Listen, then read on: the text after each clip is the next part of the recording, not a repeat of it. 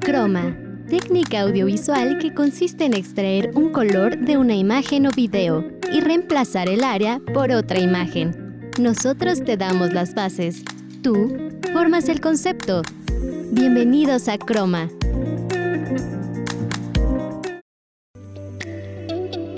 Hola, ¿qué tal? Bienvenidos a una emisión más de Croma. Mi nombre es Beatriz Andalón y agradezco muchísimo que se encuentren en una ocasión más con nosotros. El día de hoy en ¿Y dónde anda? platicamos con Carla Martínez. Los especialistas hablan, Estefanía Álvarez nos cuenta sobre el síndrome del corazón roto. Creo que varios de nosotros ubicamos este síndrome. También les vamos a hacer recomendaciones de películas románticas y una anotación que deben de hacer ustedes en Agéndalo. ¿Están listos? Iniciamos. Hoy quiero platicarles sobre el Día de San Valentín. Esta fecha ha adoptado distintos nombres, también Día de los Enamorados o Día del Amor y la Amistad. Pero, ¿cuál es el origen de esta celebración tan particular? Esta festividad, asimilada por la Iglesia Católica, se remonta al siglo III en Roma, donde un sacerdote llamado Valentín se opuso a la orden del emperador Claudio II, quien decidió prohibir la celebración de matrimonios para jóvenes, considerando que los solteros sin familia eran mejores soldados, ya que tenían menos ataduras y vínculos sentimentales Valentín, opuesto al decreto del emperador, comenzó a celebrar en secreto matrimonios para jóvenes enamorados. De ahí se popularizó que San Valentín sea el patrón de los que están enamorados. Al enterarse, Claudio II sentenció a muerte a San Valentín el 14 de febrero del año 270, alegando desobediencia y rebeldía. Por este motivo, se conmemora todos los años el día de San Valentín. Vamos a nuestra primera nota de esta tarde. Nilda Bautista nos recomienda algunas películas en Para Maratonear. Para Maratonear. Hola, ¿qué tal? Yo soy Nilda Bautista una vez más para darte las mejores recomendaciones de buenas películas. Como saben, estamos en el mes del amor y la amistad, el momento perfecto para tener un plan tranquilo en casa junto con tus amigos o pareja y que puedan disfrutar de los siguientes filmes. Comienzo con Bob Esponja, un héroe al rescate, del año 2020 dirigida por Tim Hill, donde los amigos son lo más importante para Bob Esponja, por lo que no dudará en salir de la comodidad de su hogar en fondo de bikini junto con Patricio, dirigiéndose a la aventura de adentrarse a un mundo desconocido, arriesgando sus vidas para salvar a su amigo de la infancia, Gary, de las garras del rey Poseidón, que le ha secuestrado en la ciudad perdida de Atlantic City. En su camino se cruzan con nuevos personajes y nuevos lugares. Esta comedia en definitiva te hará pasar un buen rato, con mucha risa y el bello mensaje de la amistad. Continúo con un clásico del romance, The Notebook o en español Diario de una Pasión, dirigida por Nick Cassavetes. Este filme nos lleva a la década de los 40, cuando Noah, un joven de bajos recursos, se enamora a primera vista de Ali, una adolescente de 17 años que pertenece a la alta sociedad de la pequeña ciudad en la que viven. Ali, en un principio rechaza el amor de Noah, pero poco a poco se va enamorando de aquel joven persistente. Sin embargo, la familia de ella se opone rotundamente a esta relación. Aún así, el destino les tiene preparados otros retos, sin saber que pronto estarán en un geriátrico tratando de recordar aquellos tiempos de su enamoramiento. Desde luego que esta película te llevará a un mix de emociones. Continúa escuchando Croma.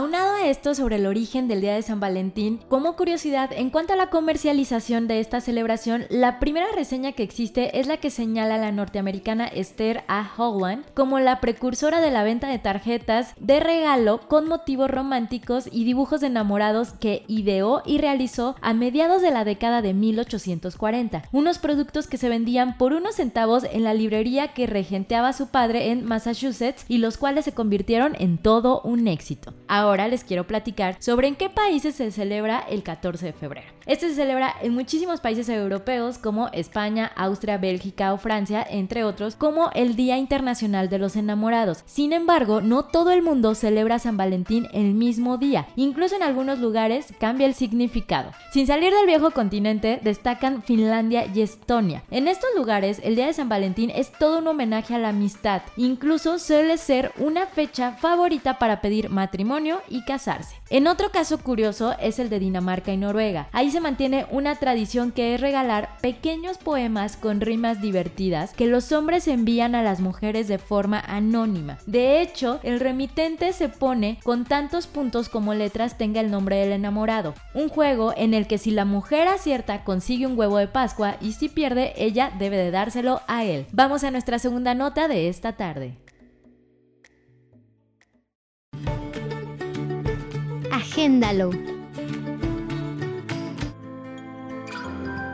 Hola de nuevo. El día de hoy les quiero recomendar una increíble conferencia que impartió Rodrigo E. Chávez en TEDx Universidad Panamericana en el 2019, con el nombre Eso que te quiebra el corazón. Rodrigo, o mejor conocido como Rorro, que destaca por su contenido positivo en redes sociales. Además, graduado de Ingeniería Industrial por el Tecnológico de Monterrey, autor y conferencista. También ha sido misionero por muchos años ya que siempre ha disfrutado de servir a los demás. Dentro de su plática TED, nos habla sobre tres aspectos importantes de la vida de cada persona, autoestima, amor propio y las relaciones. El nombre de su charla nos invita a preguntarnos qué es eso que nos rompe el corazón y nos da algunos consejos para usarlos a nuestro favor y poder salir de ese bache en el que muchas veces nos atoramos. Él menciona una frase que dice, todas las historias de éxito tienen que ver con personas que de sus heridas nació su gloria. Entonces quiero que se enfoquen en eso que te quiebra el corazón y que se den cuenta de que eso es energía potencial pura para cambiar el mundo. Muchas gracias. Con audio del canal de YouTube TED Talk, para Croma, Nilda Bautista.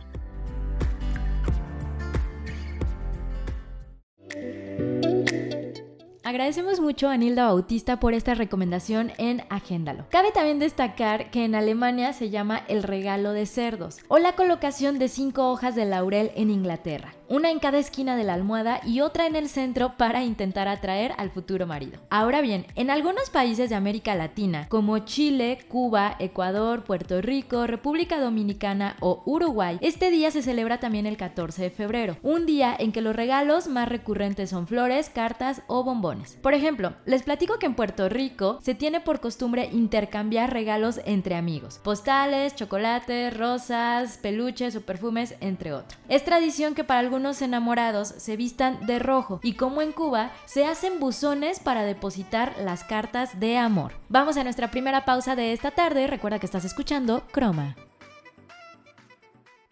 No te desconectes, en un momento seguiremos con más, aquí en Croma. Continuamos, recuerda que estás escuchando Croma.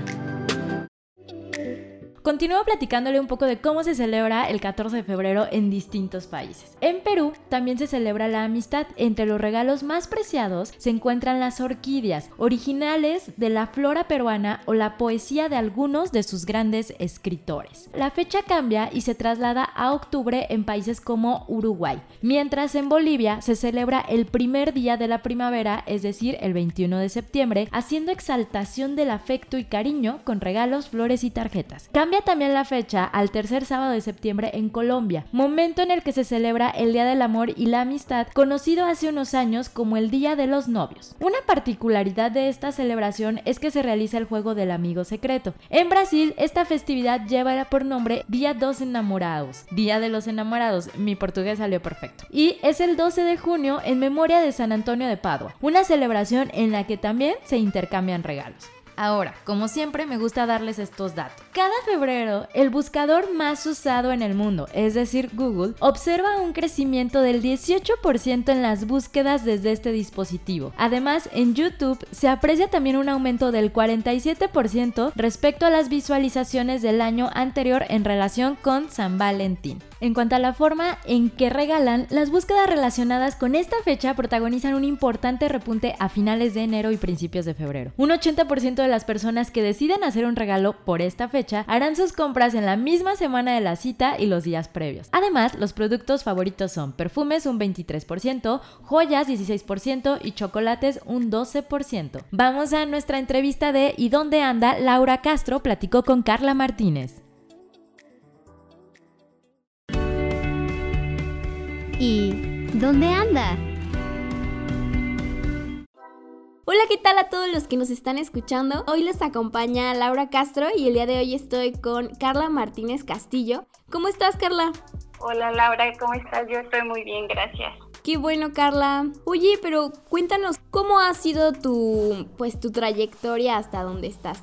Bueno, yo empecé mi carrera, bueno, mi trayectoria como reportera de radio y tele, bueno, era un híbrido en el sistema michoacano de radio y televisión.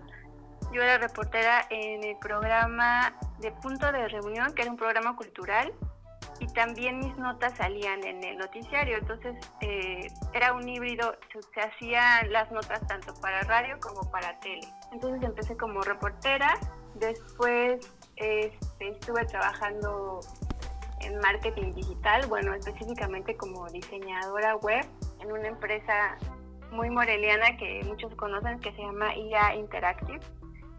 Y ahí estuve trabajando en el proyecto de Cinepolis, todo lo que era Cinepolis Web. Estuve, no recuerdo si un año y medio, dos años y medio, no recuerdo. Y después de ahí ya fue que me fui a vivir a Cancún. Y en Cancún este, empecé a trabajar lo que era publicidad audiovisual trabajé en el sector turístico haciendo publicidad para, para hoteles, para restaurantes, para parques temáticos, en fin, como todo el sector turístico. ¿Y ahorita qué estás haciendo? Ahorita pues trabajando desde casa como todos, pero ya trabajo pues de manera independiente en mis proyectos personales y para algunos clientes también del sector turístico, pero de manera independiente. Ya como mi propia empresa, por así decirlo, y trabajando desde casa. Básicamente algunas producciones que se hacen como manteniendo la sana distancia y todos los protocolos, pero la mayoría de lo que estamos haciendo es desde casa. Muchas cosas se detuvieron, este, se pospusieron, se cancelaron, pero pues bueno, ahí seguimos. Pero aún así, ¿qué es lo que más te gusta de estar trabajando en tu propio negocio? Me gusta pues, la libertad que tengo de, de decidir este, mis proyectos, decidir en qué proyecto quiero trabajar, en qué proyecto no quiero trabajar, la libertad que tengo de tiempo, administrar mi tiempo, mis recursos, esa libertad que, que tienes para decidir en qué quieres, en qué proyectos quieres trabajar. Y bueno, hablando, retrocediendo en el tiempo, ¿qué es lo que más recuerdas de tu universidad? Pues recuerdo eh, algunos profesores, recuerdo mucho a Lupita, creo que es mi maestra favorita de la universidad, a Lupita, a Paco, que era mi maestro de periodismo en aquel entonces, y las clases de cine, todos los proyectos que hacemos de cine, eso también tengo muchos bonitos recuerdos de, de esos proyectos. Y bueno, para concluir esta pequeña entrevista, dime algún consejo que nos darías a los que estamos estudiando o a los que quieren estudiar ciencias de la comunicación. Pues creo que mi consejo sería que se puedan insertar en el campo laboral lo antes posible porque cuando entras a trabajar te das cuenta de todas las herramientas que te hacen falta, de todas las cosas que necesitas aprender y puedes sacarle mayor provecho a la escuela. Entonces, entre más pronto puedan entrar a trabajar o enfocarse o empezar a desarrollarse en lo que les gusta, creo que mayor provecho le van a sacar a la escuela. ¿Algunas palabras que les quieras decir a tus maestros o a alguien que te esté escuchando? Pues Que tengo muy bonitos recuerdos de, la escuela. Este, ojalá los pueda ver algún día muy pronto. Y nada, pues saludos a todos. Bueno, Carla, mira, yo como alumna de la facultad quiero decirte que las puertas están abiertas para cuando tú quieras regresar a tu alma mater, lo que es Fasicom. Y de verdad en algún momento que lo necesites con los maestros o con los mismos alumnos, estamos a tus órdenes en cualquier momento. Muchas gracias Laura. Ojalá que pronto pueda visitarlos. Claro que sí, esperamos tu visita. Muchísimas gracias. No, de qué.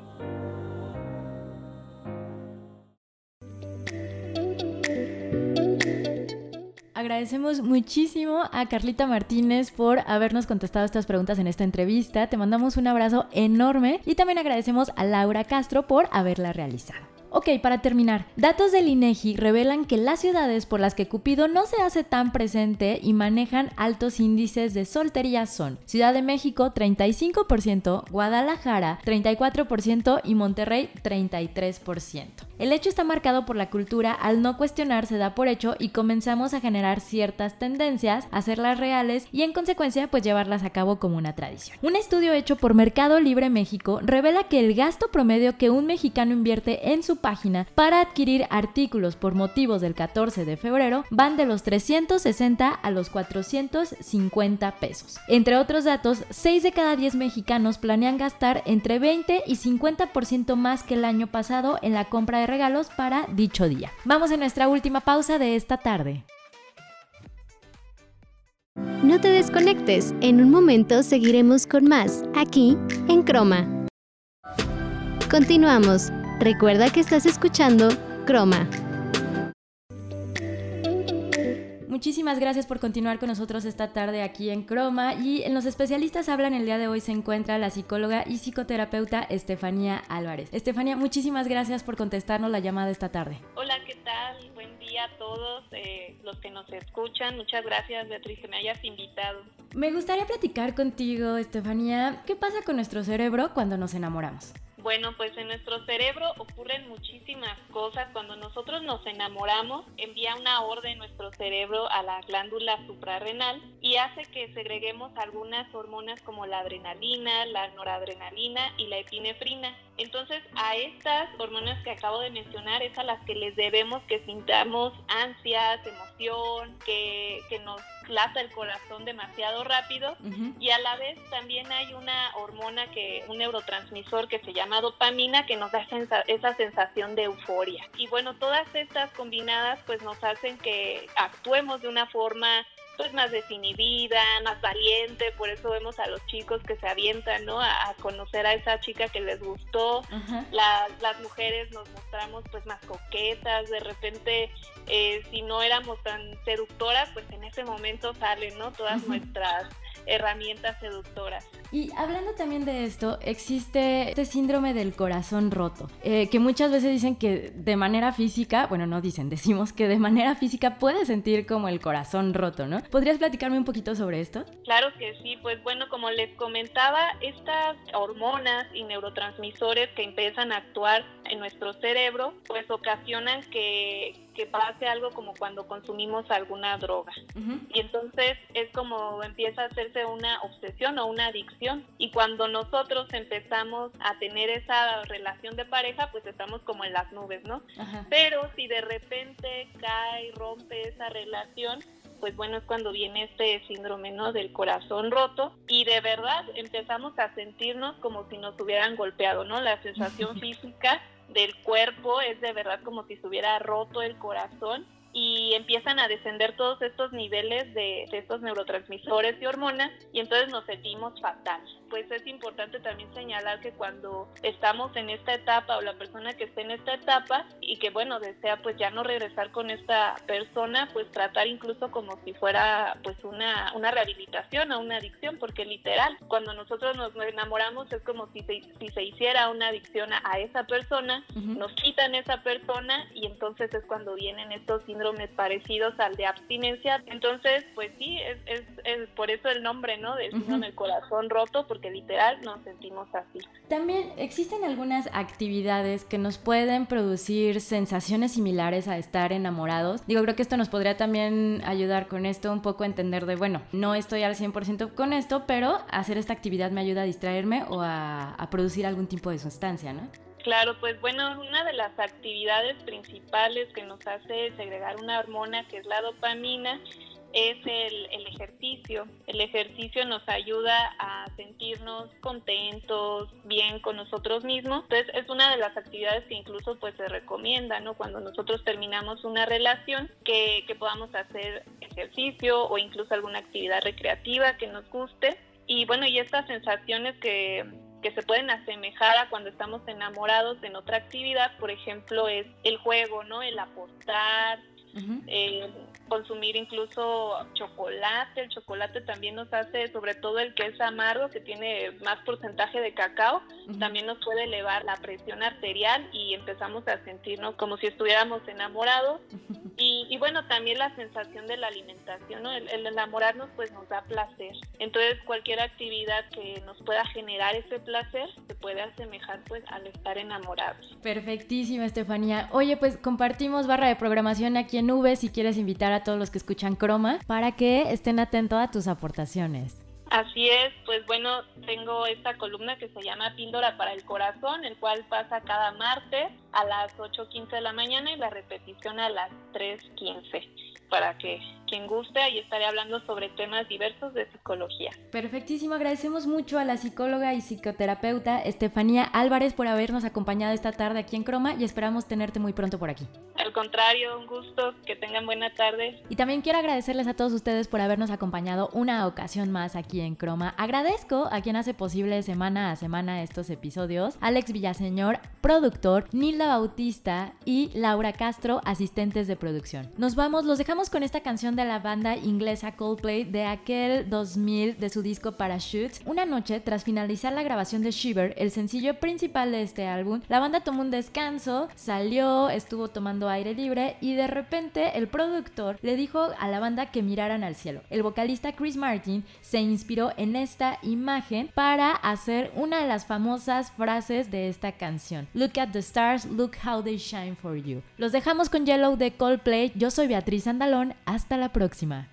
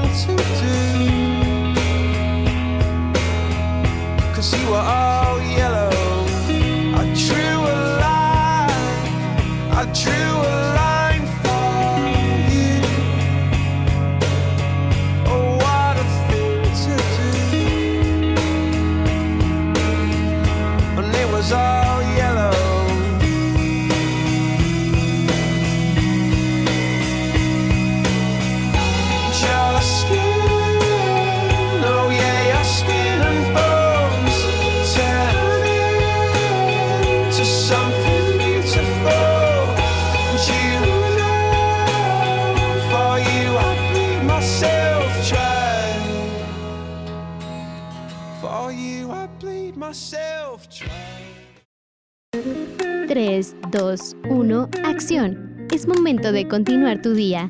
Te esperamos la siguiente semana aquí, en Croma.